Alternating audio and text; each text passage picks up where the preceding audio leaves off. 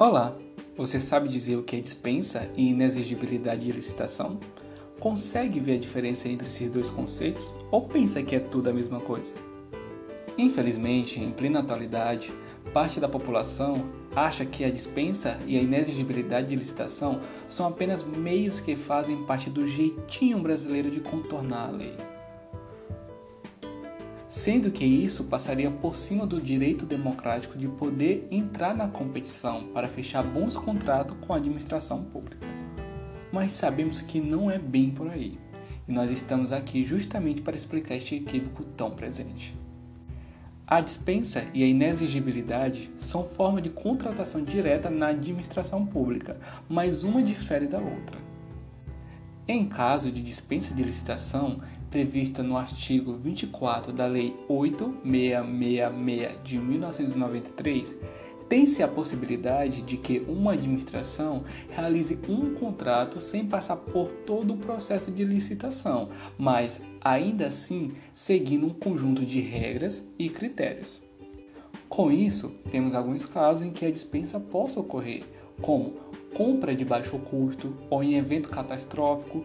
Entre eles, nós temos desastres, guerras ou emergência de estado de calamidade pública que necessitam da aquisição rápida e indispensável de certos serviços ou produtos. Também é dispensável em situações de contratação de remanescente de obra, serviço ou fornecimento, em consequência de rescisão contratual, atendendo à ordem de classificação da licitação anterior e aceita as mesmas condições oferecidas pelo licitante vendedor, inclusive quanto ao preço devidamente corrigido.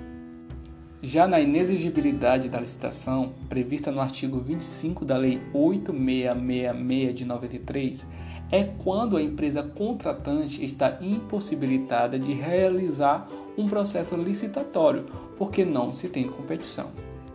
Comumente relacionada nas seguintes situações: como um produto ou serviço a ser contratado é exclusivo de um fornecedor, sendo vedada a preferência de marca, no qual é necessário a comprovação de exclusividade através de atestado fornecido pelo órgão de registro do comércio local.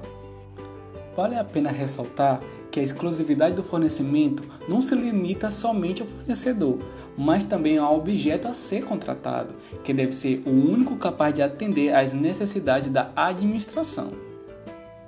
Outra situação é a contratação de serviços técnicos de natureza singular, com profissionais ou empresas de notória especialização em que a empresa é obrigada a garantir que os referidos integrantes realizem pessoalmente e diretamente os serviços objeto do contrato, sendo vedada para serviços de publicidade e divulgação.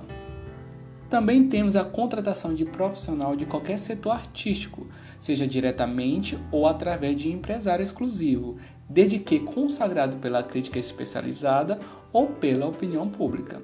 Nesses casos, o contrato com a empresa ocorre diretamente.